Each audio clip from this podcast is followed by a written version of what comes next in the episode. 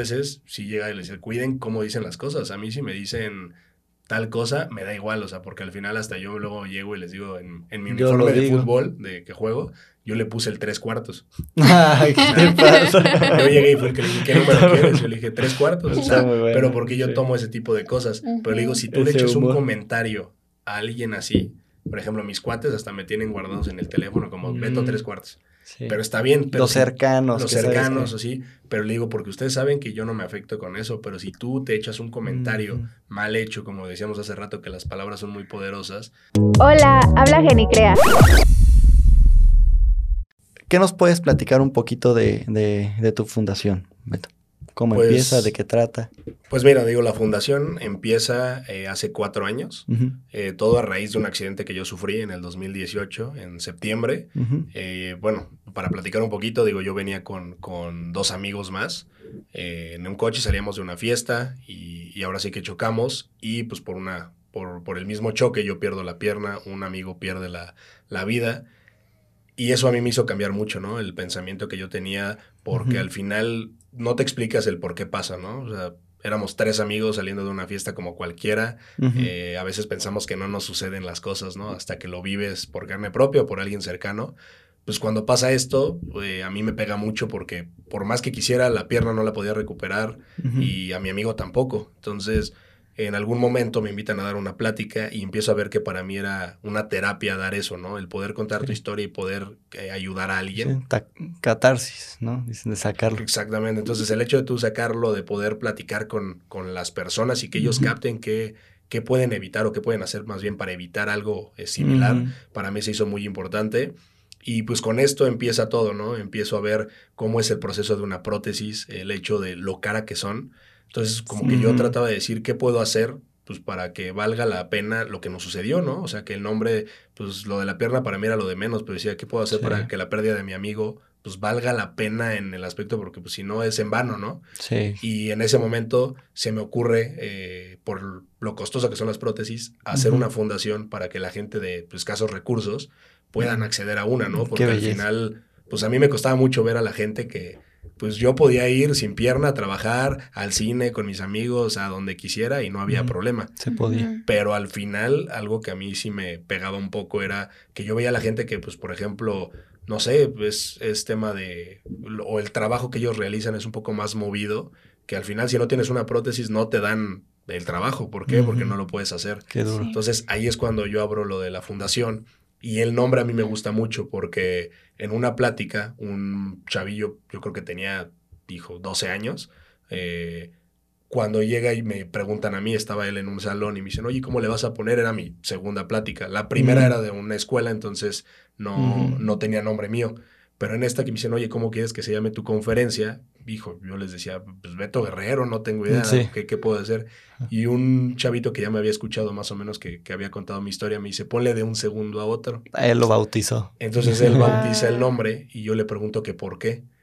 Eh, yo ya había pensado, el, me encantó el nombre, yo, yo pensé enseguida el por qué me gustó, pero a él le hice la pregunta, oye, pues ¿por qué ese nombre? Me dice, es que de un segundo a otro me contaste que perdiste a tu, o sea, tu amigo, perdiste una pierna, te cambió la vida, o sea, como cosas muy negativas que él veía en mí, pero al contrario, yo lo que me gustó de ese nombre es que de un segundo a otro valoré lo que en verdad era mi vida, ¿no? O valoré las personas que en, sí están, están hoy conmigo cosas que no lo hacía antes, ¿no? No valoras ese tipo de, situaciones. Quería justamente preguntarte eso, o sea, puede ser muy amplio y, un tanto ambiguo, pero ¿qué, ¿cómo definirías al veto o cómo haríamos el contraste del veto anterior con el veto después del accidente? O sea, ¿qué cambios hubo sustanciales? Ahorita mencionaste un poco de valorar a las personas que están presentes, el, ahorita comentas de que podías hacer tu vida normal, pero bueno, eso es como una modestia de tu parte de, de mucha resiliencia, o sea, de decir, no me va a detener. O sea, eso es realmente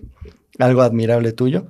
Pero ¿qué podrías comparar? O sea, ¿qué cambios había? ¿Cómo pensaba el veto anterior con el veto actual?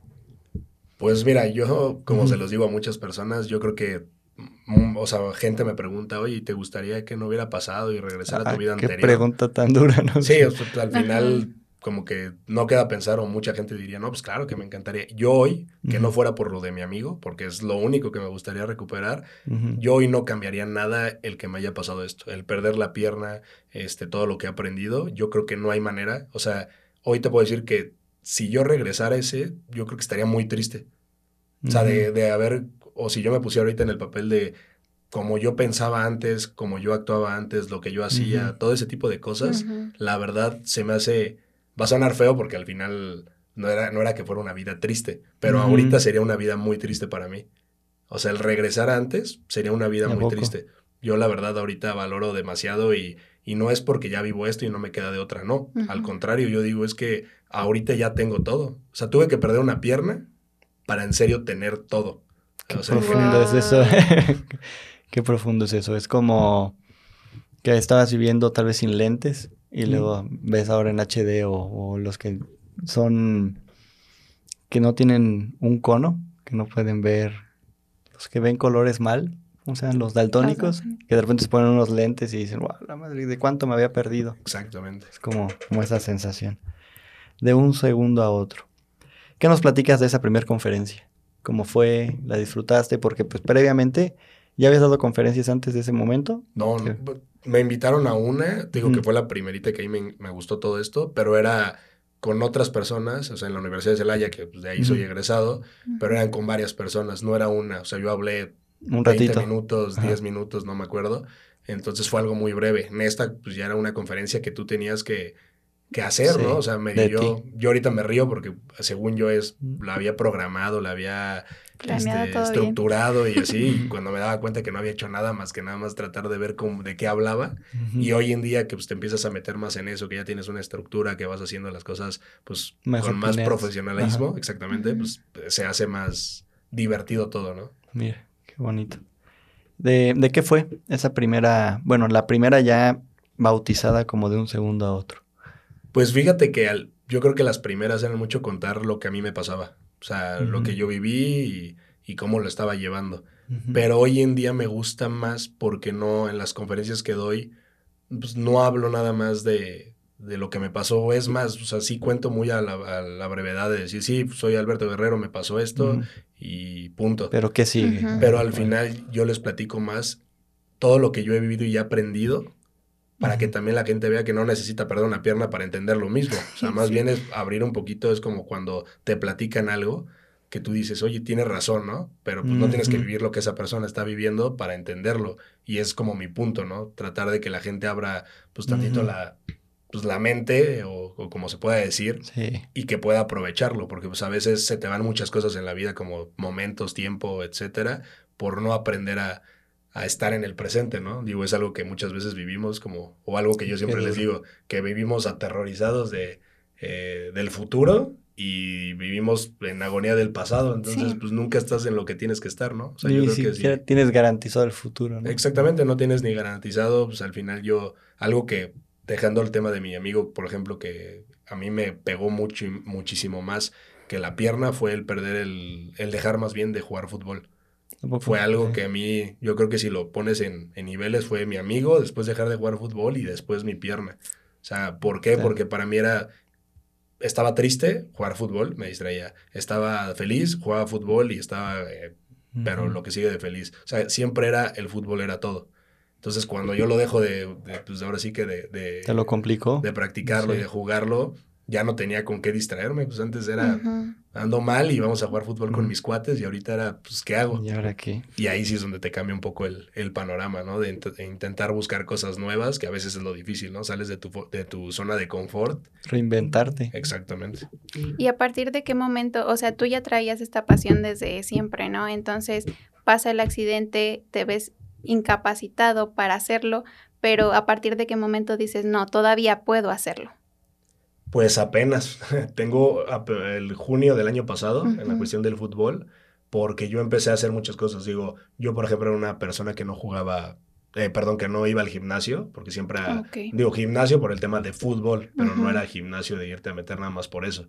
Pero pues cuando vi que era lo único, eh, pero me empezó a gustar porque al final le empecé a dar tan bien que mucha gente ya llegaba y en lugar de voltearte a ver y decir, oye, pues no sé, o voltearte a ver en cuestión de la pierna, era de que, oye, ya te metiste al gimnasio, ¿verdad? O Se sea, cosas, nota. cosas muy positivas, que eso te ayuda demasiado porque, pues, qué o no, nunca sabes cómo un comentario, por eso las palabras son tan poderosas, porque a veces Sí. un comentario positivo o negativo, pues puede cambiarle para bien o para mal, pues, la forma de pensar a otra, a otra persona. Entonces, para mí era muy bueno y cuando empezó eso, pues lo llevé así, ¿no? Como el tema del gimnasio para pues estar bien yo físicamente, sentirme bien, etcétera. Y después empecé con el tema de la paranatación. Fue algo que a mí Ok. yo nunca había nadado en la cuestión de tema deportivo. Me invitaron, estuve ahí, estoy, bueno, ahorita sigo en el equipo, por ejemplo, de, de digo, estaba en el equipo de paranatación que tuve mi primer paramunicipal, luego para estatal y todo Ay, qué eso. padre. Pero al final sí te das cuenta, ¿no? Que ese es un deporte, pues por eso dicen que es el deporte más completo que hay, porque sí ocupas estar 100 de 100. Y comer el doble. Y, todo no, y deja tú eso, ¿eh? Yo creo que el problema es, o sea, digo, claro, la alimentación es brutal, pero el problema es dedicarte a eso. Si quieres conseguir algo, mi sueño era el tema de estar en los Juegos Paralímpicos, pero te empiezas a dar cuenta que cada vida es diferente, ¿no? Los chavos que están ahí se dedican, se despiertan y se van a entrenar. Van, comen, se duermen un rato más, vuelven a entrenar. Todo es a base de la natación, de su vida.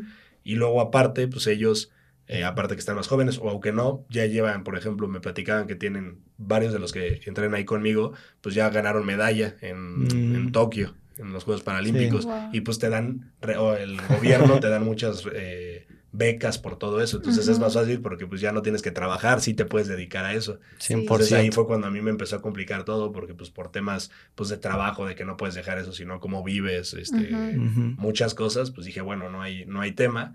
Y pues como que me empecé a decepcionar de que no pude Sí. como lograr eso y me presentan el fútbol de amputados, que para mí fue algo muy bonito porque Retomar esa pasión. yo no usaba las otras muletas, las que son canadienses que se agarran del como del antebrazo, son de esas, yo nunca las usé y se me hacían muy difíciles. Entonces me invitan un día a ver el partido y me dicen, "¿No te quieres venir? Sentimos que traes buena condición, este, buena complexión, o sea, como muy tema físico." Y dije, "Bueno, pues no pierdo nada."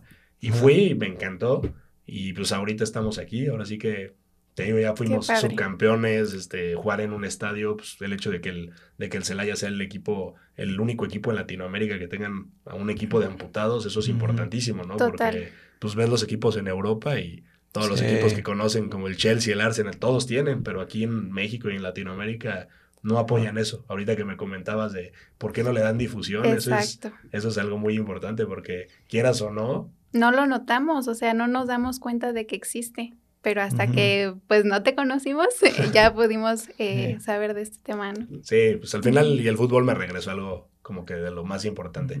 Yo creo que ahorita sí, sí me dio mucho. Creo que es Sí. importante el hecho de, de que haya este tipo de figuras, porque, o sea, te podría preguntar, ¿qué hizo en ti, qué terminó en ti, que tuvieras tanta resiliencia? O sea, que realmente lo tomaras de la mejor forma, de la mejor cara, y que estaría buenísimo que cualquier, que todas las personas que sufrieran una tragedia de este estilo reaccionaran a, tu manera de intentar potenciarlo, aprovecharlo, pero no todos logran eh, pues superarlo o incluso aprovecharlo de forma positiva. Y el hecho de que tú hagas primero las conferencias que comentabas de que aprendan en sangre propia. Ahí va a tener una pregunta de, de acerca de esa es la única forma, o sea, aprender a madrazos, o sea, realmente porque parece ser que aunque uno se aunque uno platique o quiera pasarle eh, una tragedia a otra persona de que de verdad hace esto, hace esto, esto, parece que la gente tiende, es necia y hasta que le pase y hasta que,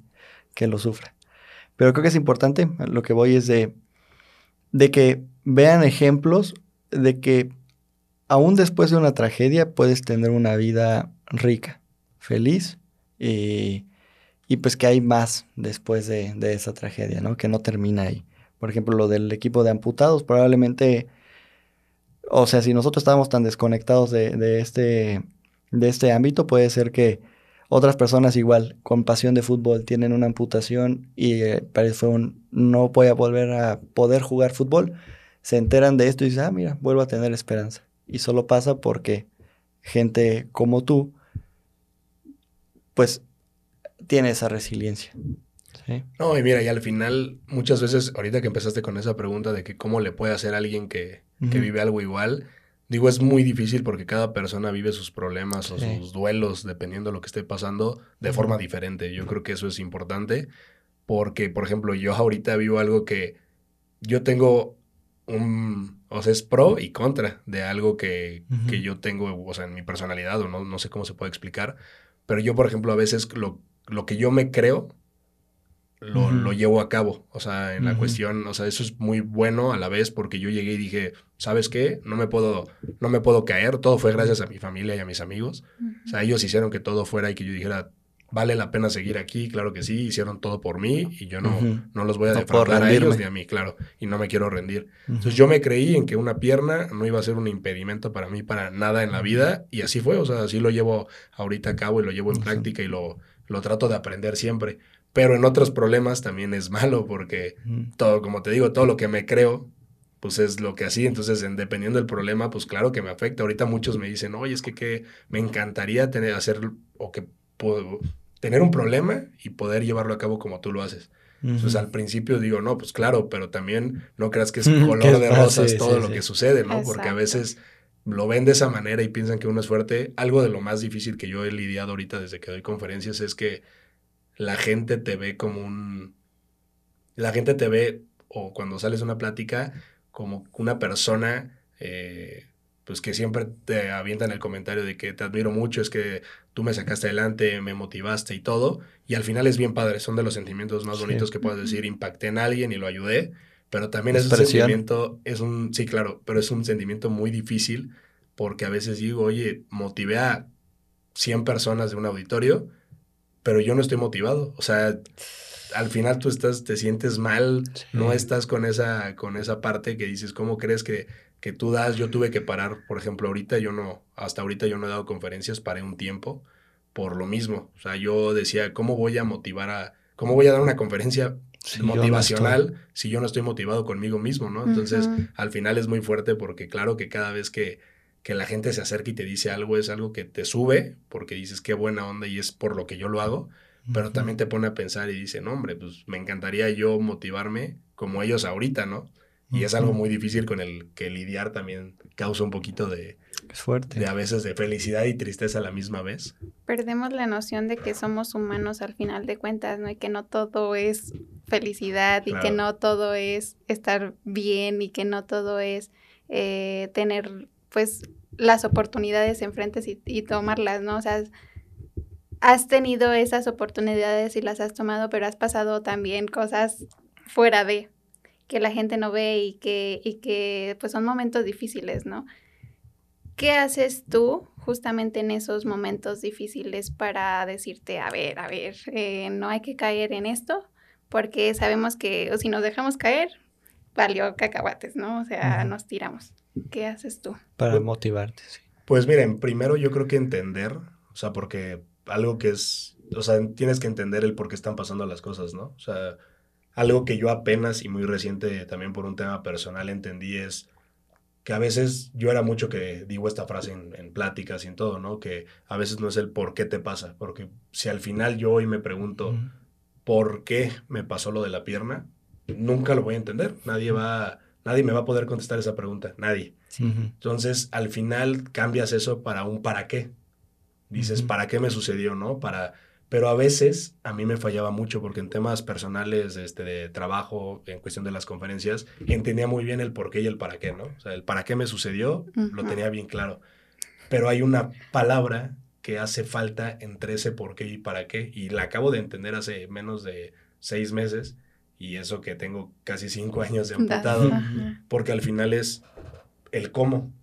O sea, tú llegas y es el por qué te pasó, no tengo idea. El para qué, ya lo tengo muy claro, pero ¿cómo le vas a hacer para poder hacer eso, no? En cualquier cosa lo puedes aplicar en, en tu vida diaria, en una relación, este, en tu trabajo, y eso es muy importante que al final, pues digo, yo no lo entendí hasta apenas y, y sigo, tiene tanta razón, y yo creo que es eso, ¿no? Es entender, pues, el por qué te está sucediendo o el para qué te está sucediendo de eso pero ¿qué vas a hacer tú, no? ¿Cómo le vas a hacer para poder este, salir adelante de todo esto? Porque sí, al final es, es un tema de resiliencia que tienes que trabajarlo demasiado, porque si es algo muy difícil, pues a mí me ha costado muchísimo trabajo. Yo creo que a veces todos, pues como en cualquier red social, ven la cara bonita de la moneda y pues publicas cosas y claro que es motivacionales, pero al final es porque tú te desahogas con eso, la gente le ayuda si la ve pero al final no es la historia completa, ¿no? Y eso es lo que a veces también nos, nos ponemos a, ver un poco de ese panorama. También me llamó mucho la atención que hablaste pues de estos comentarios positivos que te llegan de me, me motivaste, ¿no? Gracias a ti estoy ahorita haciendo esto, no sé.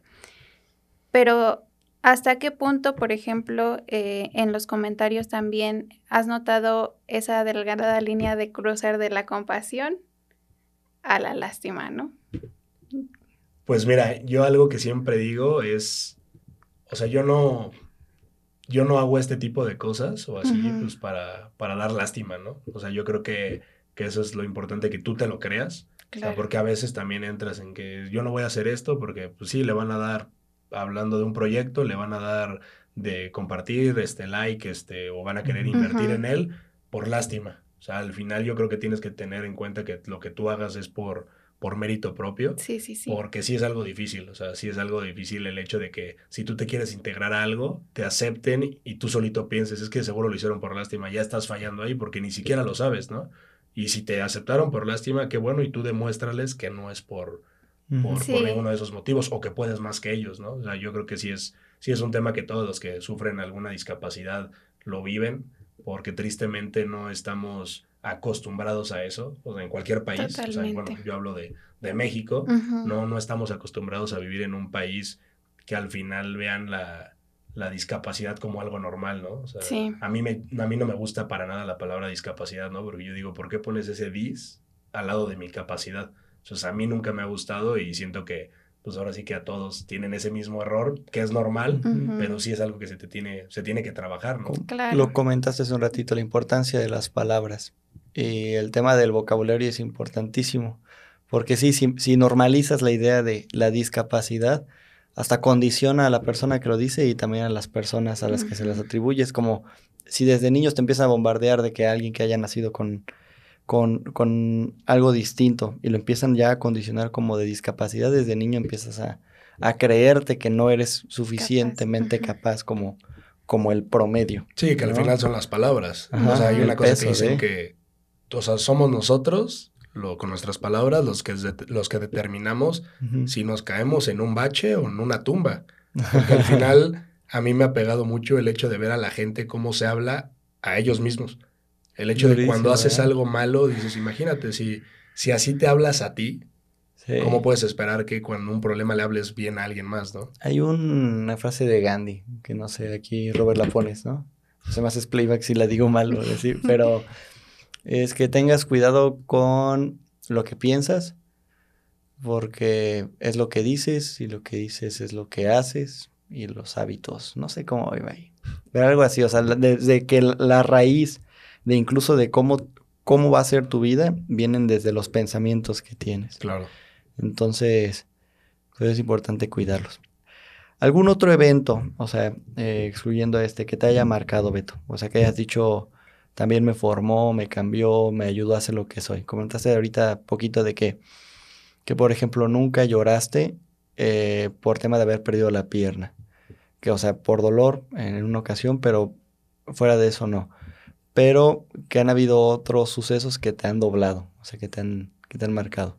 Sí, pues muchas veces yo creo que cuentas tu historia y piensas que, o sea, hablando de una persona amputada, pues yo creo que lo peor que tú puedes pensar que esa persona tiene o está viviendo fue ese suceso. Fue el suceso de la amputación o del accidente.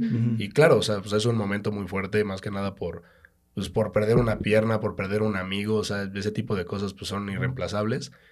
Pero al final te das cuenta que la vida trae demasiadas cosas que pues yo hace poquito veía y decía, ¿cómo es posible que, que nunca lloré por la pierna y estoy viviendo otras cosas que que neta me sorprende, que digo, neta me está costando. Superarlo, que, no entiendes, afrontarlo. ¿no? Porque a veces son cosas que, o las, la mayoría de veces a las cosas que más te cuestan son las cosas que tú entras a ellas.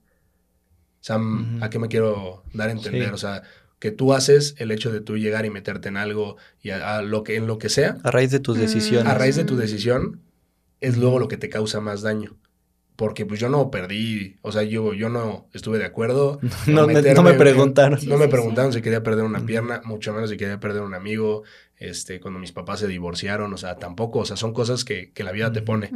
Pero a veces cuando nosotros tomamos la decisión de algo, a veces es lo que nos hace más daño, ¿no? O sea, ¿por qué? Porque lleva o conlleva muchas cosas, sentimientos, este, que a veces no entendemos o que tienes que ir trabajando. Entonces, pues digo, son cosas que te van marcando para bien, porque yo creo que todo tiene el, el sentido de ser, el que hayas vivido algo y hoy entiendas que, que no va a ser lo más difícil que, que has vivido en tu vida y que lo que estoy viviendo ahorita no va a ser tampoco lo más difícil. O sea, siempre algo te va a salir sorprendiendo, pero si no aprendes de eso, yo creo que es ahí donde te, te hundes, ¿no? Aceptarlo, ¿no? Aceptarlo que siempre va a haber sucesos malos en la vida. Qué duro. Si pudieras hablar, o sea, tienes de frente a, a Beto de hace cinco años. Lo tienes de frente en ese momento. Ahí lo ves a los ojos así directamente, ¿no? ¿Qué consejo le darías? ¿Que tienes solo una plática con él unos 30 segundos, un minuto, cinco minutos? ¿Qué le dirías? O sea, que de lo que has aprendido en estos siguientes cinco años, a madrazos muchas veces, ¿qué consejo le podrías dar? Así en general, de todo, de lo que si sea. Si tuviera nada más un minuto, sí, sí sería una, una charla muy corta para, todo lo que he aprendido ahorita, pero digo, yo creo que nada más es abre los ojos y valora y ve lo que tienes. O sea, porque a veces yo creo que hay una frase que a mí me gusta mucho que dice que tienes que vivir pensando y viendo hacia enfrente, ¿no? Persiguiendo tus sueños y haciendo todo mirando hacia adelante, pero tienes que valorarla mirando hacia atrás. Eso es yo creo que lo que yo le diría, ¿sabes qué? Quédate con eso, siempre pelea y ve hacia adelante por lo que tú quieres y a dónde quieres llegar, pero valóralo mirando hacia atrás, ¿no? Porque yo hoy en día pues lo llevo a cabo porque pues claro, si yo hoy llego y digo, ¿sabes qué? pues no tengo una pierna y ahorita todos se van a salir a jugar fútbol. Si yo lo veo de esa manera, pues voy a entrar en depresión porque era lo que más me gustaba, porque era algo que yo quería hacer y ya no lo puedo hacer de esa manera, etcétera. Pero si yo me pongo a pensar y digo, a ver, no lo puedo hacer así, pero estoy aquí y lo puedo hacer de la forma que, que juego ahorita, pero también lo tengo que ver en que hay personas y de mi misma fundación que tengo chavos que no tienen un brazo y no tienen una pierna, o no tienen las dos piernas, o tienen todo, eh, pero viven en escasez, o sea, tienes que valorar mucho, ¿no? Yo creo que es donde tú valoras, porque siempre estamos pidiendo más, más y más, pero nunca en serio volteamos a ver lo que en serio tenemos. Sí, concentramos en lo que nos falta, lo que no tenemos más que en lo que sí tenemos. Exactamente. Es como naturaleza humana, ¿no? O sea, siempre querer más. Y es ese esfuerzo extra de valora y agradece y aprecia. Qué duro. ¿Tú no pasaste este, este dolor que le llaman el del miembro fantasma? ¿Sí? No, y lo sigo teniendo. ¿En serio? O sea, yo ahorita siento que estoy sentado con los dos pies. O sea, con este así como, como es que eso se me hace tan increíble porque, bueno, mi papá también perdió un dedo y luego me decía, es que me duele mi dedo. Y yo, papá, pero ya no lo tienes.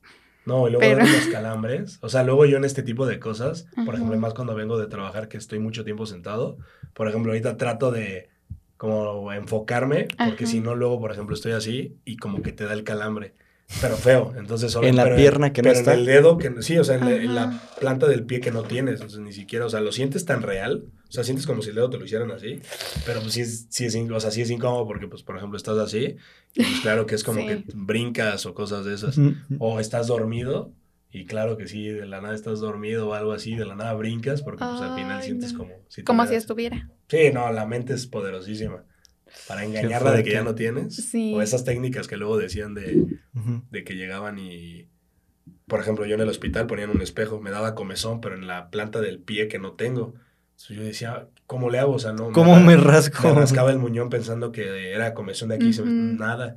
Y el doctor ponía un espejo, entonces me rascaban la pierna derecha. ¿Y te engañaba el cerebro? Y tú, el, tú, tú al ver que tu hemisferio era el que estaba rascando y sentías, se te quitaba la comezón. Entonces sí son cosas como muy impactantes que dices, oye, pues... ¿Qué onda? Hay un experimento, no sé si lo he visto, igual hablando de, de, espejos, en donde ponen como la...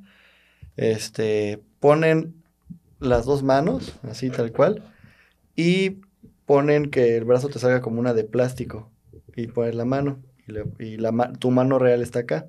Y entonces está la mano y tú ves la mano como de plástico. Y empiezan a hacer como caricias con una pluma, así a, la mano de aquí. Empieza a hacerle así como la mano de caricias y todo. Y de repente ya después de un ratito como de condicionarte que es tu mano la otra, le dan como un golpe con un martillo y como que el tipo se asusta y le empieza a doler la otra mano. Cuando ni siquiera la Nunca, así no, le pagó a la mano de plástico, pero pues que estaba viéndola como su mano, o sea, el cerebro se la creyó tanto que hasta dolió. No, es que la mente está impresionante. La verdad, o sea, si lo ¿eh? empiezas a ver así y dices, ¿cómo crees que...? a mí, te digo, me ha pasado, o sea, de que si llegas y sientes que... Yo cuando voy en muletas, al principio me pasó dos veces, porque hasta eso sí era muy consciente, pero por eso pasa de que te levantas de la cama y te puedes caer. Porque como sientes la pierna, tú sientes que ahorita te levantas de la silla y con esta como sientes que sí está, pues vas a pisar. Por eso en el momento que no pisas, por eso te caes. Digo, a mí nunca me pasó, me pasó una vez de que me iba a levantar y, pero no de caerme. Pero sí hay gente que llega y se para como si nada porque está tan metida en la plática, en la película, en algo, que literal siente que, sientes que tienes eso. Y más cuando son amputaciones, mm, ¿cómo te puedo decir? Drásticas, no programadas. O sea, ¿qué me refiero? Si tienes cáncer y te deciden amputar, pues los doctores cortan de manera bien los nervios, todo lo que conlleva la pierna. Entonces no hay tanto problema cuando es diabetes, cosas así, que es programado.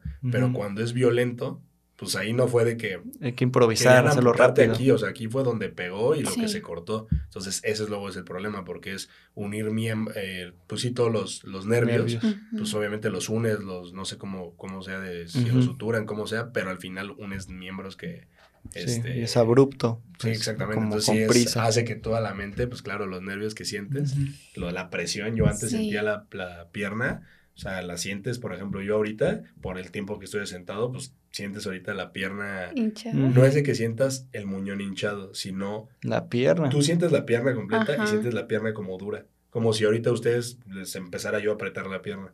Entonces sí es incómodo porque pues estás así ya como que... Sí, no, y ni siquiera es de que déjame sobo ni nada. Pues, pues ¿cómo? ¿Cómo le haces, no? Entonces... Sí, son cosas muy impresionantes que hasta que lo vives empiezas a captar sí. de... Sí, te este digo, o sea, yo de chiquita le decían, papá, ¿cómo te duele?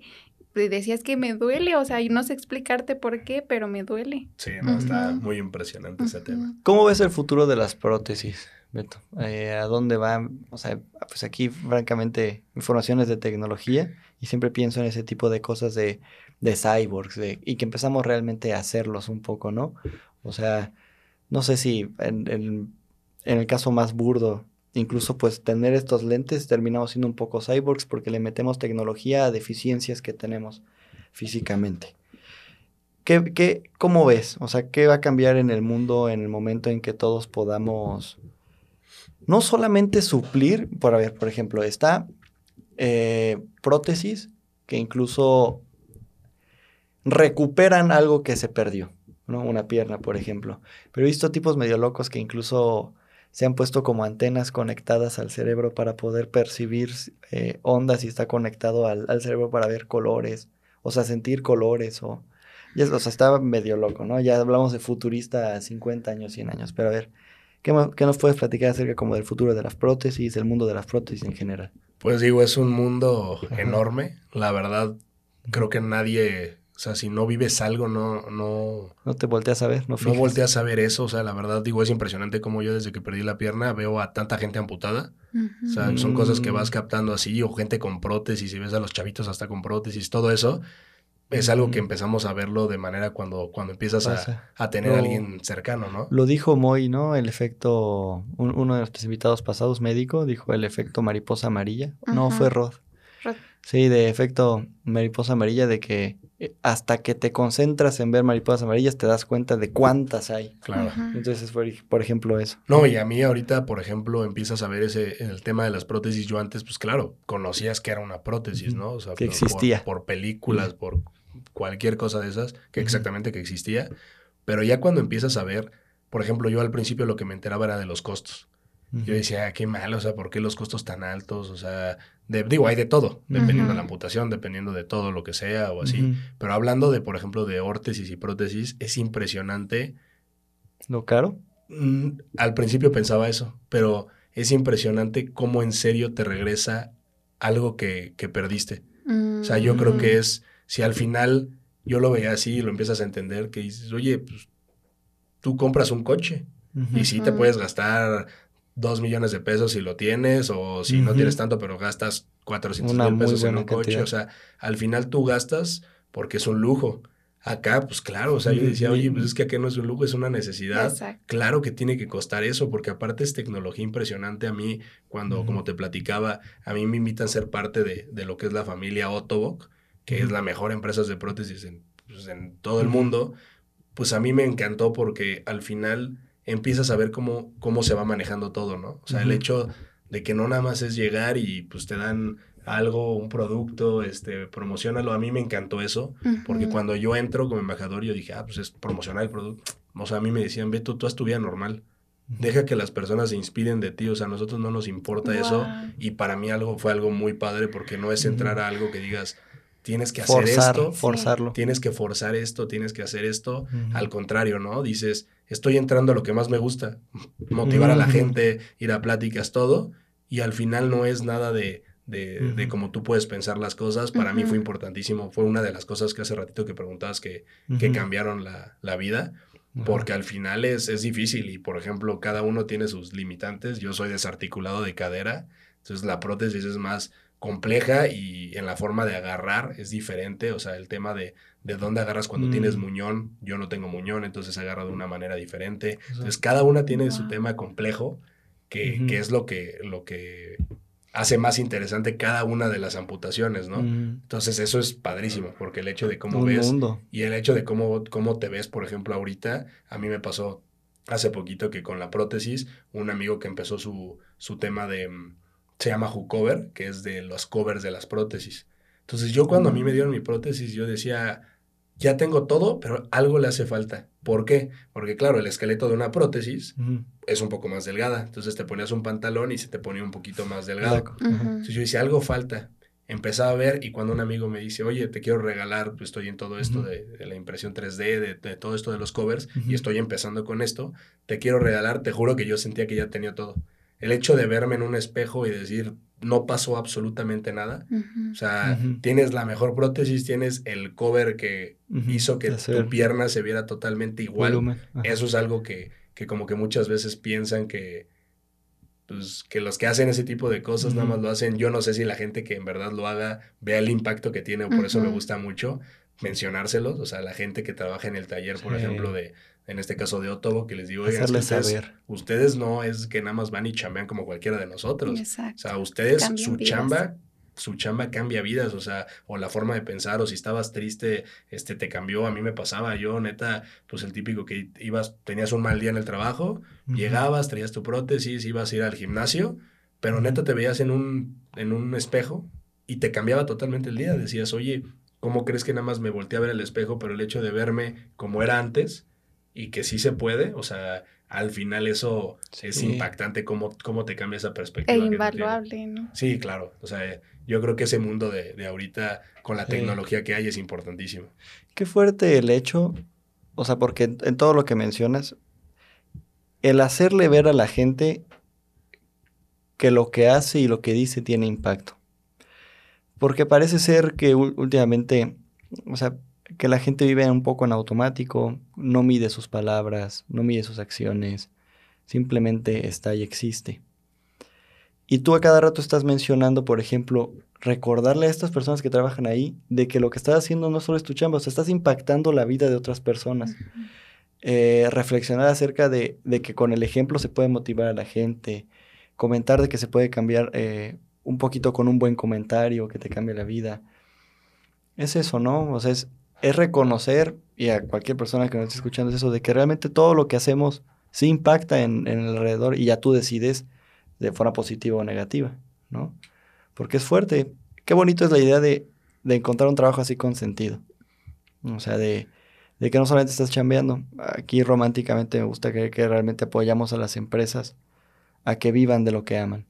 O sea, que realmente crezcan y gran parte de los emprendedores, en este caso, tú tienes el perfil de, emprendedor en el sentido de, hacer la fundación, de intentar cambiar la vida de las personas, de romper ese como patrón y realmente hacer algo, algo por pasión, que no siempre es tan sencillo. Eh, y el hecho de que la gente pueda dedicarse a justo eso, a esa decisión arriesgada, que disfrute y que le llene el alma y que aparte pues le permita vivir, es como nuestra meta, nuestra misión y es bonito. Porque al final, pues se disfruta más, ¿no? No solamente estás trabajando por trabajar. No, y te digo, ah, perdón. No. No, adelante, adelante. y estás ayudando a las personas, ¿no? Que es parte de lo que yo digo muchas veces eh, a nosotros como, pues yo soy de formación mercadóloga, a nosotros como mercadólogos siempre nos ven como de que hay el de las ventas, el de la publicidad, el de... Yo nos veo como ayudadores, así tal cual. O sea, tú vas a hacer que alguien que tiene cierta necesidad cumple esa necesidad lo mejor posible. Y en este caso, por ejemplo, mencionabas eh, el ejemplo de Otto, que ellos realizan el producto y no es como de que o sea, es publicidad, ¿no? Haz tu vida, eh, la vida, las personas se van a acercar, van a ver cómo eh, tú estás viviendo a partir de esto y van a, obviamente todo va, va, a surgir de manera orgánica, ¿no? Se van a acercar, van a preguntarte, oye, ¿dónde la adquiriste? ¿Y cuál marketing? ¿Cuál publicidad? ¿Cuál promoción? O sea, eh, yo creo que cuando se hacen las cosas bien hechas, no hay manera de, de decir, ¿sabes qué? Te vendo esto sino que simplemente se va dando la, pues... Haciendo las cosas bien. Ajá, sí, totalmente. Y es que yo creo ahí con lo que dices, por ejemplo, el hecho de amar lo que haces, pero eso desde cualquiera, ¿no? Desde el dueño, desde cualquier empleado, cualquiera. O sea, si no amas lo que haces, ¿dónde está el amor propio que tú te tienes, no? ¿Por qué estás en algo que no amas? O sea, siento que ahí es muy importante. Sí. Qué fuerte es pues, eso. El, hecho de decir, ¿sabes qué? O sea, pues ten amor propio hacia ti, ¿no? Porque si estás en algo que no te gusta, no, no estás haciendo o no, no lo vas a desempeñar o hacer. Por ejemplo, yo veo a estas personas y claro que están en lo que les gusta. O sea, el hecho de que cuando yo entré, lo que dices ahorita, o sea, me digan, es que, Peto, tú haz tu vida, o sea, y el hecho de que te digan eso sin que te forcen a nada, que el hecho de tú hacer tu vida de una manera, como dices, al final se produce algo. Pero ¿qué pasa? No estás obligado a llegar y y tener que hacer algo es tú demostrar lo que tú puedes hacer con tu vida, con tu prótesis, con tu órtesis, o sea, dependiendo de lo que, la, la, amputación o lo que tú tengas, pero al final eso es importantísimo, ¿no? Entonces yo creo que ahí es, es algo de, o siempre se relaciona mucho al amor propio que tú te tengas, porque yo creo que eso es algo que perdemos todos. Por eso ahorita que, que comentabas el hecho de, de que decías qué importante es que se los tengas que recordar. Yo creo que eso es básico porque nadie se acuerda, y yo me incluyo, del por qué haces las cosas, ¿no? O sea, a veces, pues quieras o no, de lo que te dediques tiene un sentido, tiene un sentido de ser. Entonces es como muy importante llegar y decir, oye, tú tienes específicamente esto, pero ¿cómo, cómo le vas a hacer para pues llevar a cabo lo que tú quieres como tú lo quieres hacer, ¿no? Y con el amor que lo quieres hacer, ¿no? Sí, sí, sí, sí. sí. 100%. Qué fuerte. ¿Qué nos platicas de, de tu experiencia ahorita jugando fútbol? Dices que apenas lo descubriste, ¿por qué apenas lo descubriste? ¿No estabas volteando a ver por allá? ¿Cómo, cómo fueron subcampeones, mencionaste? ¿Cómo llegó? ¿Qué nos cuentas ahí? Pues mira, el fútbol yo nunca lo había intentado, sí lo había visto, pero me hacía un poquito, pues ahí ciego de no andar viendo, porque no quería volver a sentir lo que era jugar fútbol, porque yo quería quedarme con el recuerdo de lo que yo tenía. Oh, qué fuerte es eso, ¿no? El hecho de... También. El miedo a no dañar un buen recuerdo. Exactamente. o sea, quería yo quedarme con el recuerdo de yo jugué fútbol y mi último partido fue así y no quiero volver a saber. Y aparte no me acomodaban las otras muletas. Entonces, digo, las había intentado una vez y como que estaban muy difíciles de usar y dije, no, ya. Entonces, como que nunca quise hacerlo hasta que vi la emoción cuando me invitaron al primer partido de, de pues ahora sí que del Celaya de amputados de aquí, aquí en el en, la deportiva al lado del estadio, pues me invitan a verlo, pues obviamente voy, dije, ah, no, no tiene nada de malo, pues me gusta el fútbol pues, para verlo, pero empiezo a ver cómo se llevaba el ambiente, que yo decía, quiero estar ahí, pero ahora sí era un, yo sí puedo estar ahí, porque antes me pasaba que yo iba a ver a mis cuates, y yo, por ejemplo, jugaba de portero, o juego cuando con, con la empresa, pero con convencionales. O sea, yo soy portero de mi equipo, de mi empresa, y estoy a puro saltito de una pierna todo el partido. Buenos y, y al final es así, pero, pues quieras o no, pues siempre es como el, el tema de jugar ya de manera, pues ahora sí que dirán profesional. O sea, para mí era importante llegar y decir, quiero competir, no estar aquí. Digo, está padre, pero pues en el torneo aquí de tal escuela o de tal cancha o algo, no, no era lo que... No te llenaba. No, no me llenaba porque yo ya sabía que era pues competir en el fútbol. Entonces cuando empiezo a ver eso y me invitan y veo, ¿sabes qué? Sí podría jugarlo a nivel profesional porque al final es la única liga de amputados, entonces la liga profesional de amputados. Entonces, y al final que un equipo te respalde en todo lo que conlleva y que ahorita también el tema de Celaya en la cuestión del gobierno, todos estén apoyando, pues al final es importantísimo. Ahorita que nos fuimos a Guadalajara, ahorita nos toca ir a Mazatlán. O sea, el hecho de pues de estar viajando como equipo profesional que tiene su partido en tal lado y aquí viene y va y todo, pues es algo muy bonito que me tocó vivirlo y dije, mira, pues ahora sí que aprovecharlo. En mi primer torneo, te digo que empecé en junio y en diciembre que acabamos, terminamos en la final aquí en el estadio de, del Celaya, pues imagínate jugar después de haber perdido una pierna y volver a entrar a un estadio este, con toda la tribuna llena porque aparte eso me impresionó mucho, o sea, el hecho de ver, claro, no se iba a llenar el estadio porque mucha gente no conoce qué es el fútbol de diputados, pero de las cuatro tribunas, digo, tres estaban cerradas, pero la que abrieron estaba llena. Entonces yo decía, oye, qué impresión, ¿cómo crees que, que sentir esa parte? Pues fue algo muy padre. y eso te empieza a llevar, ¿no? Exactamente un sueño como hecho realidad, decir, ¿sabes qué? Pude volver a jugar en un estadio, en una final, o sea, no se consiguió el, el poder ganar, pero pues a seguir luchando, ¿no? O sea, ahorita, pues meterle con todo. No sé, este, si llega un punto en este sentido de, por ejemplo, ahorita que te, que dijiste que estás jugando de repente fútbol en el trabajo con, pues con, con personas no, sin amputación. Eh, recuerdo mucho una película, es esta de Untouchables, de, ah. de, ¿cómo se llama en español? Amigos, creo. Amigos. Sí, creo que es tal cual, amigos. La de donde una persona afroamericana, bueno, es una película francesa en donde está, seguramente sí la has visto, muy, muy famosa. En donde está este millonario totalmente cuadrapléjico que solo tiene este, sensación aquí en el cuello, no sé si la has llegado a ver. No. Está el tipo en... Déjate enseñar una foto para que veas. Y el chiste es que, sin narrarte mucho de la película, eh, el tipo pues es un, ricachón que no tiene nada de, movimiento más que en, el, en, el, en el cuello. Si has llegado a ver. No, ¿eh? Bueno, Pero la voy a ver. Es bueno.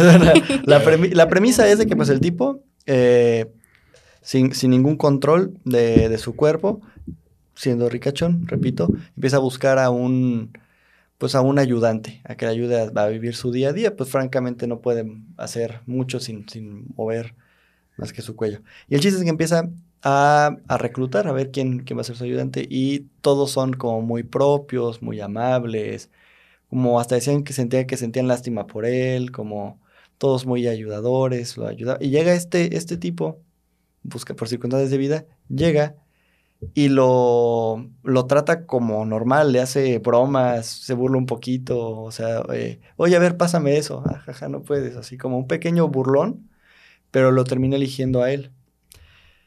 No sé hasta qué punto, por ejemplo, qué consejo se le puede dar a, las personas que, que, que, que, lidien, bueno, que platiquen con este tipo de circunstancias. No sé, estoy llegando a un punto. El hecho de, ¿Qué prefieres tú particularmente o qué has visto, por ejemplo, con todos tus, tus, conocidos? El hecho de, ¿les gusta ser tratados un poco especial o que se tengan un poquito más de, atenciones extra o un total normalidad? Sí, no sé si me, explico. Pues mira, yo creo que eso depende de cada persona porque yo creo que eso va con la personalidad. Más bien. O sea, yo creo que va muy ligado a la personalidad de cada, quien porque, por ejemplo, yo, yo soy el que hago las bromas. O sea, yo soy siempre el que cualquier cosa pongo incómodo a todos. llegas a algún lugar y vas a comprarte unos tenis y si le dices, oye, si hay descuento, ah, pues claro que llegas y pones, bien nervioso a las personas. Pero eso es porque así soy yo, ¿no? O sea, yo prefiero, o sea, que vean que al final no hay tema. O sea, pues claro que al final hasta cuates me han dicho yo les he dicho, oye, pues si yo te pido ayuda, dámela. Pero si no, o sea porque sí, claro que la gente está acostumbrada, ¿no? Yo creo que, no sé, te ven bajar una escalera y cinco personas se te acercan para... Y eso está bien, pero al final también es, es que la gente cercana es muy diferente si alguien que no te conoce te ve y te quiere ayudar, está bien. Pero ya la gente que te conoce, que empieza a entender que si tú no le estás pidiendo ayuda es porque no la requieres. Porque eso también muchas veces sí influye en que las personas, depende la mentalidad que tengas o cómo la tengas trabajada, pues sí afecta un poco, porque pues claro, es de que, hijo, es que todas las personas me ven como si no pudiera hacer nada. O sea, ¿cómo me verán? Que todos me dicen que si quieren me ayuda. Entonces, al final sí afecta un poco, eh, porque te digo, cada quien tiene diferente. O sea, por ejemplo, hay muchas veces que a mí me echaban comentarios personas, o sea, que al final, como cuando te echan hate de cualquier cosa, pues a mí me daba igual porque a pesar de que, te digo, en, en varias cosas sí era de que te echaban algún comentario mal hecho, pero pues yo sí les hacía la... O sea, digo, si eran personas que no conocía, a mí me valía. Sí. Pero pues muchas veces sí llega y les decía, cuiden cómo dicen las cosas. A mí si me dicen tal cosa, me da igual, o sea, porque al final hasta yo luego llego y les digo, en, en mi uniforme de fútbol de que juego, yo le puse el tres cuartos. Ay, ¿qué pasa? yo llegué y fue el que le dije, ¿qué número quieres? Yo le dije, tres cuartos. O sea, pero porque yo tomo ese tipo de cosas. Pero le digo, si tú le echas un comentario a alguien así, por ejemplo, mis cuates hasta me tienen guardados en el teléfono como Beto mm. tres cuartos. Pero está bien. Pero los cercanos. Los cercanos, así. Pero le digo, porque ustedes saben que yo no me afecto con eso, pero si tú te echas un comentario mal hecho, como decíamos hace rato, que las palabras son muy poderosas, tú no sabes cuando una persona está lidiando ya con un tema muy grave, mental, propio, que al final eso vaya a ser la gotita que derramó el vaso. Entonces sí es muy importante cuidar eso porque a menos que esa persona te dé a entender o lo haga, porque al final es eso. Y al final no es siempre porque si ahorita cualquier comentario me lo pueden echar a mí, yo me río y hasta me echan alguno así y hasta lo apunto. Sí, que, ah, digo, estuvo bueno, estuvo, bueno, y lo apunto. Pero a veces también yo les digo aguas porque pues no sabes cuándo la persona está lidiando con algo en ese momento, ¿no? O sea, depende de, y también depende de quién venga, ¿no? Un desconocido te hace un chiste, es como, oye, ¿qué te pasa? No sabes con qué intención fue. Te lo dice un amigo cercano y... Exactamente. Entonces yo creo que va más a la persona. Yo creo que eso sí, como consejo, pues nada más es como persona, o sea, cuidar mucho lo que se le, lo que se dice, porque pues te digo, al final dices, oye, es que mi amigo siempre aguanta todo lo que le digo. Pues sí, nada más que no sabes si tu amigo hoy vivió algo duro, muy duro, que puede ser que eso sea algo que lo saque ya de, de, sus casillas, que o se enoje o, entre en un tema pues, de tristeza. Entonces sí es como cuidar mucho, ¿no? Lo que, lo que decimos, porque sí, sí es importante y digo que una persona lo diga también es como para sobrellevar las cosas, ¿no? O sea, te digo, todos estos comentarios que yo me he hecho, pues al final también son cosas porque pues tienes que ver la vida lo que te tocó vivir más bien, lo tienes, lo tienes que aceptar y una parte de la aceptación es también el, el o sea, es el aceptarlo, pero reírte de eso, ¿no? O sea, claro que yo llego y hasta comentarios de que, oye, alguna vez me acuerdo que con unos amigos, no me acuerdo, era un juego como de suerte. No me acuerdo si en el casino, o sea, iba con varios, y una persona, un dealer de ahí, de que, oigan, ¿quién tiene más suerte de los cinco que vamos a regalar tal? Y pues yo me echaba el comentario de que yo, yo soy el único que me levanté con el pie derecho. Entonces, ese tipo de cosas son cosas que, tienes que verlo de esa manera, ¿no? O sea, porque pues claro que la confianza, todo lo que empiezas a aplicar, y eso lo, puede aplicar cualquiera, no nada más una persona amputada. O sea, ustedes mismos, el hecho de llegar y, y, vivirlo de esa manera y entender cualquier cosa que ustedes estén pasando, que, forma? tienen un problema. Qué forma tan bonita de, de, de ver así las cosas. De pues, o sea, que es como extraerlo no solamente al tema de amputación, sino que cada quien, cada uno tiene, está lidiando con ciertas cosas. No recuerdo en algún punto, no sé si lo han escuchado, de que el humor mexicano, no estoy seguro si solo sea en México, pero tiende un poco a, ese burlón de que, de que, por ejemplo, le pones el apodo al gordo, pues el gordo, o a incluso a alguien calvo el greñas, o cosas así como, como que tendemos a ese toque burlón como para sobrellevar de repente tragedias. No sé si se preste a todos nuestros escuchas latinoamericanos, también se pasa allá, eh, pero qué fuerte y qué padre. O sea, también como consejo, ¿no? Eh, fuera de, de, igual de repito, de las personas amputadas, que todos podemos llevarlo así como esa resiliencia, de aceptarlo y tomarlo con un poco de humor, ¿no? Yo creo que es lo mejor. es la mejor forma. Ay, ay, bueno. Eh, ¿Algún, ¿Algún evento de alguna conferencia que hayas dado, Beto, que te haya marcado? ¿Alguna pregunta? ¿Algún público? ¿Algo? Pues alguna que te acuerdes? No, yo creo que sí me acuerdo, o sea, de todas. O sea, la verdad, digo, hoy en día no las he contado, pero pues sí, no tengo idea cuántas lleve. O sea, digo, lo podré sacar yo creo que por fotos en mi teléfono, pero pues al final yo creo que todas tienen algo que te marca, ¿no? Yo creo que en cada una se vive algo diferente, por, sea porque es para gente si es en escuelas, si es en otros lados, en otros foros, si son chicos o grandes. O sea, siento que cada una tiene algo diferente, pero pues así que digas una que me haya marcado, dependiendo yo creo que el motivo por el que digas marcar. O sea, porque una, por ejemplo, pues muy, muy especial que di fue cuando, cuando entré a una parte que se llama, bueno, a, un, a una comunidad altruista que se llama Comunal. Cuando di mi primera conferencia con ellos, pues significó muchísimo para mí. O sea, por el entrar con ellos, el estar apoyándolos, estar ahí dentro de, de siendo parte. parte. Por todo aparte, ellos me ayudaron, me ayudaron muchísimo en, en, todos los aspectos. Entonces fue algo muy especial que a mí me marcó mucho. Otras por el tema de especial fue, pues hace en, agosto, fue en, en Querétaro, en el Auditorio Josefa. Me tocó compartir, por ejemplo, espacio con, con Jesse Fernández y Saskia Niño de Rivera y Luego cerró moderato el, el mm, las conferencias, o sea, éramos tres conferencias y el concierto. Entonces, ese tipo de cositas que empiezas a vivir, pues no sé, o sea, me marcó mucho y no por, no por el hecho de, de, de como tal, el evento como tal, sino el decir, si yo no hubiera perdido una pierna, no estaría viviendo esto. O sea, como que esa parte es cuando das gracias, ¿no? O sea, porque antes sí es decir, para que le quieras decir, sea a ti mismo, al universo, al que sea, ¿por qué me pasó esto? Aquí empiezas a entender el para qué, ¿no? o sea, lo, lo padre que tenías que estar viviendo, así como sufriste muchas cosas, que al final llegas al punto que, que disfrutas lo que, lo que te tocó vivir. Porque yo creo que a muchos, pues pasa, tardas mucho tiempo en vivir algo que digas, ya estoy disfrutándolo, pero sí es como decirles, al final llega. Hasta agradecerlo. sí, al final el agradecimiento yo creo que es básico en todo, el hecho de tú agradecer a las personas y a ti mismo las cosas que estás viviendo, yo creo que es una forma de, de poder llevar y sanar tú mismo, porque si no, no aprendes a sanar los aspectos que tú tienes en tu vida, pues claro que nunca vas a estar conforme con nada, porque yo creo que es, un, es algo muy importante, que también algo que, que me marcó a mí fue eso, o sea, el, el, aprender muchas cosas que tienes que ponerte o darte ese lugar a ti mismo, darte ese lugar como Beto Guerrero y ante otras personas, ¿no? Porque muchas veces ponemos otras cosas como prioridades, cuando al final yo creo que la primera prioridad eres tú, ¿no? Estuvo buenísima esa frase que dijiste ahorita de qué tanto amor propio tienes para estar dedicando tu vida a algo que no amas.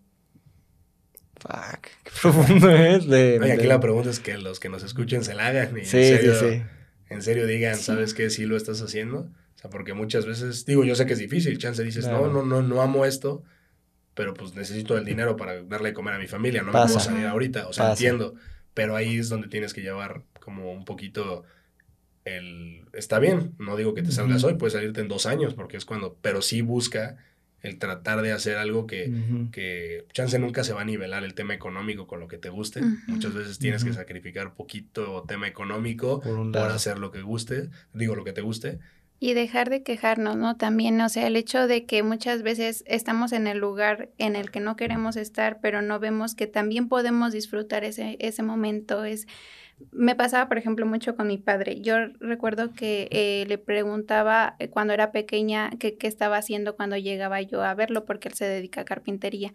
Y él me decía, estoy jugando.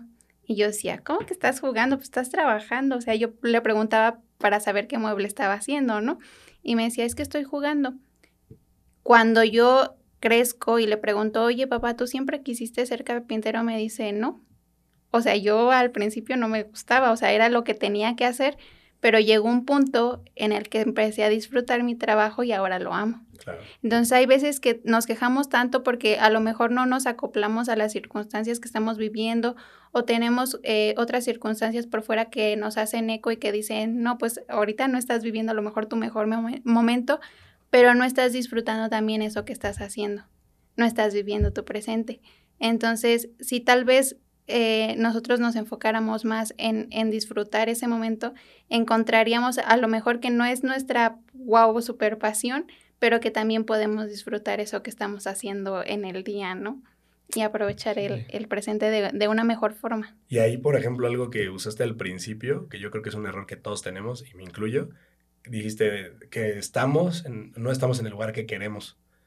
Pero yo creo que algo que tenemos que entender todos cuando decimos de que no estamos en el lugar que queremos, o sea, sí es decir, no estoy en el lugar que yo quiero, pero es en el lugar que tengo que estar, o sea, porque también por algo estás ahí. O sea, Exacto. Porque si pensamos que en donde estamos no es por algo, o sea, no tiene un sentido de ser, sea para aprender, sea porque en serio es donde tenías que estar, o sea, es, es entender ese punto, ¿no? Que estamos, hoy en día estamos grabando este podcast por algo, o sea, tiene, tiene un sentido de ser cada cosa que nosotros hacemos, sea positiva, sea negativa, sea, o sea, al final, por ejemplo, yo les decía, eh, me preguntaban o me decían mucho de que, oye, qué mala suerte que perdiste una pierna, ¿no? Yo les digo, es que ¿por qué, ¿por qué pones palabras en mi boca? porque para ti es mala suerte, porque no lo estás viviendo, no estás, o no estás captando lo que a mí me cambió la vida en la forma positiva, ¿no? Entonces pues les digo, para mí no hay mala suerte ni buena suerte, o sea, al final siento que la suerte es relativa. La suerte tú defines, o sea, tú solito defines si es buena o mala. O sea, no es de que ya haya una suerte estipulada para lo que te pasó. O sea, perder la pierna es mala suerte, ¿no? O sea, la pierna suerte, la, la pierna eh, que yo la haya perdido, es un suceso. Es un suceso y yo defino si va a ser buena suerte por lo que yo estoy haciendo a raíz de eso o mala suerte porque me caí y no me supe levantar, ¿no? Sí, o sea, yo creo que eso es algo muy importante que tenemos que, entender un poquito. Eso, es buena. Yo decido si es buena o mala suerte.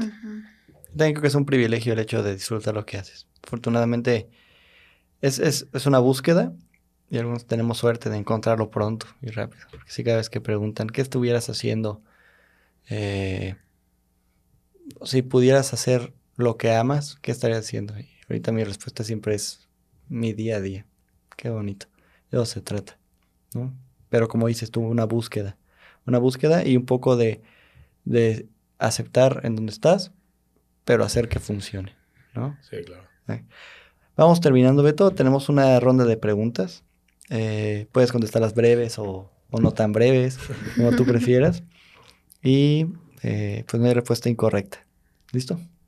Tú dime. Ya prácticamente nos contestaste una de ellas, que, es de que si creías en, la suerte o no lo hacías, entonces ya prácticamente nos deslindamos de esa. Eh, ¿Cómo medirías la productividad tú, Beto? Eh, o sea, pero ¿en qué aspecto? En el aspecto que tú gustes. Si alguien te dice, una persona es productiva porque... Pues yo creo que sería porque quiere. porque quiere. O sea, porque yo creo que el ser productivo, el, el querer hacer algo, o sea, nace pues, también del, de las ganas que tiene la persona, ¿no? O sea, yo creo que no creo que alguien ahorita sea exitoso porque tuvo suerte. o sea, yo creo que si fue exitoso fue porque la productividad que tenía y él quería hacerlo. O sea, no creo que alguien sea exitoso porque te digo, pues, tuvo suerte o porque le pasó así de esa manera. O sea, tuvo algo que hizo por algo que creció de esa manera, ¿no? Porque decidió hacerlo. Exactamente. ¿Qué te llevarías a una isla desierta? Mis muletas, porque sí, las, muletas y las prótesis para andarme ahí cambiando. Y si hoy en día pudieras tomar una decisión, una sola decisión que la pudieras eh, cambiar de tu pasado, ¿cuál sería? Pues cambiar de mi pasado, pues como les decía, el hecho, algo que yo me arrepentía mucho de pensar, por ejemplo, alguna vez me hicieron la pregunta de que si yo me hubiera muerto en el accidente porque estuve a nada, o sea, me decían de que, oye, si tú te hubieras muerto, o sea, si hubieras, o sea, ahorita que lo piensas así, o sea, imagínate, o sea, qué hubiera pasado, o sea, estarías contento con lo que hiciste tú en tu vida y la verdad, ah, respondiendo a tu pregunta, era no. O sea, yo creo que ahorita el hecho de lo que yo luego les digo de que a veces es bueno hacer algo por alguien, no, yo no les digo abran una fundación, no, o sea, muchas veces hay formas de ayudar de diferente manera, acorde a cada personalidad. Sí. Y pues para mí era eso, ¿no? De que yo decía, imagínate, me muero y qué, qué triste vida, o sea, morirme sin haber hecho algo, sin ayudar a alguien, sin poder en serio valorar lo que en serio tenía en ese momento, o sea, como que en ese aspecto, pues pues yo creo que todo esto sería decírselo a mi yo del pasado, ¿no? O sea, que entendiera todo. Sí, sí, Porque al final ahorita sí se me hacía muy triste llegar y decir, oye, pues sí, me morí y hasta aquí quedó y dejaste algo, o sea, dejaste algo que en serio haya cambiado a alguien o que te recuerden, pues no por, porque pues, digo, me considero buena persona, pero no me gustaría que me recordaran nada más, ah, sí, Beto, el buena gente, el, el que siempre se, fue muy, muy buen chavo, o sea, digo, qué padre, pero no, o sea, que te recuerden por algo que, que hiciste, ¿no? Que hiciste, que, que, aportaste, que cambiaste, pues no sé, la vida de una persona, no digo de muchas, de una sola, que es como mi objetivo en las conferencias, que a veces llego y les digo, mira, no me importa cómo haya salido, con que una persona de mil haya cambiado su forma de pensar, para mí ya es como el cheque, la ganancia de, de haber, de haber ido a esa conferencia. Entonces yo creo que es eso, ¿no? O sea, que, que entendiera yo, pudiera haber entendido todo lo que estoy viviendo ahorita sin necesidad de, de, haber vivido todas estas cosas, ¿no? Qué fuerte, qué fuerte, Beto. Es aceptarlo. Otra de las temáticas, Beto, es que nuestro invitado pasado, ¿Lo tienes aquí? Sí. Nuestro invitado, pregúntale, coméntale nuestra temática, María, en lo que voy por ella. Nuestro invitado pasado te deja una pregunta filosófica para romper la mente. Entonces la idea es de que ahorita tú la leas porque pues no mm, es secreta, la dejan en secreto. Tú la leas, la respondas y pienses en una pregunta también igual de filosófica o más filosófica para que, para que tú se la dejes al próximo invitado. Oye, está hecha la medida, ¿eh? O sea, el invitado pasado deja la pregunta sin saber para quién va, ¿no? Tú ahorita te vas a poder vengar y causar una crisis existencial al siguiente invitado. Vas a dejar una... sin saber quién es, te tienes que causar una crisis. Y ahorita que la leí rápido, mira, echa la medida. O sea, la tengo que leer. sí, sí, sí, léela en voz alta y responderla. Fue más o menos lo que platicamos ahorita. Sí, yo creo que los que van a escuchar me van a decir que ya lo repetí cinco veces. Porque dice, ¿cuál ha sido el momento o acción de la que más te arrepientes en tu vida? ¿Qué cambiarías? Ya, Entonces yo creo que justamente con lo que acabé de comentarte, o sea, porque pues viene siendo lo mismo. Sí, total. O sea, y yo cerraría con el, para mí esto que me pasó es lo mejor que me ha pasado.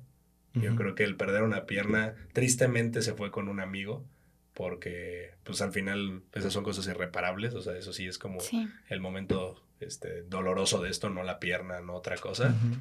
Pero ya fuera de eso, o sea, también que yo lo hago las cosas cuando doy una prótesis en mi fundación es pues por él. Entonces también Qué bonito dejar algo, dejar algo bonito. Entonces yo creo que contestando esa pregunta sería todo lo que dije.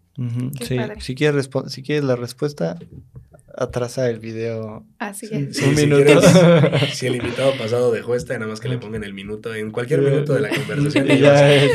Qué loco, ¿eh? O sea, sí fue como a la medida. Sin saber realmente. Entonces, causa una crisis existencial al siguiente invitado.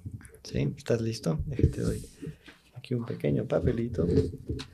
Y el chiste es eso, causar una crisis existencial al siguiente invitado sin saber quién es realmente.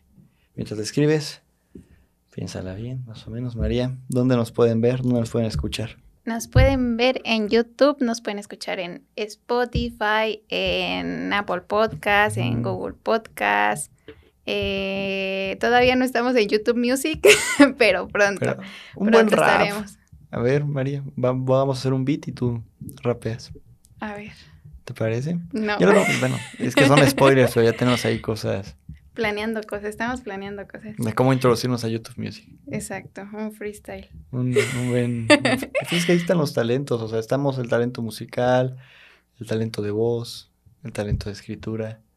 Solo es literal decidirnos y hacer el, máximo hitazo. Así es. Ya la tengo, pero te iba a decir si me regalas un poquito más de papel. Ah, está, está profunda. No, no, no está profunda. Más bien, quiero que, larga.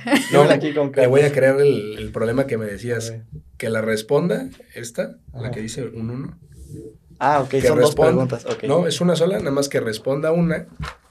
Y con lo que responda luego le lees la que le voy a poner. Ay, caray. Como la continuación. Como para más o menos ver si piensa igual o si de plano no. Ah, eso está loco, hacerle dudar de su respuesta inicial. Exactamente. Para que se meta en un problema. Eso es una crisis existencial de haber. Esa es la meta. La, la meta de esta pregunta es la crisis existencial. Qué astuto. ¿Quién es nuestro siguiente invitado? Creo que ya sé quién es. Mm, ah, interesante.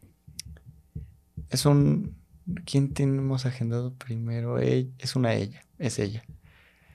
¿Cómo romperle la cabeza a ella? Quién sabe, va a estar difícil. Pero eh, si, si había alguien que pudiera romper la cabeza, podrías ser tú, Beto. Entonces, vamos a... Eh, no lo vamos a leer ahorita, ¿eh? Qué interesante.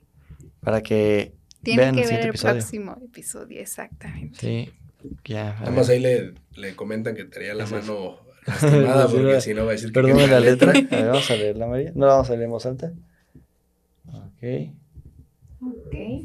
Y la dos ya nada más es la, la continuación.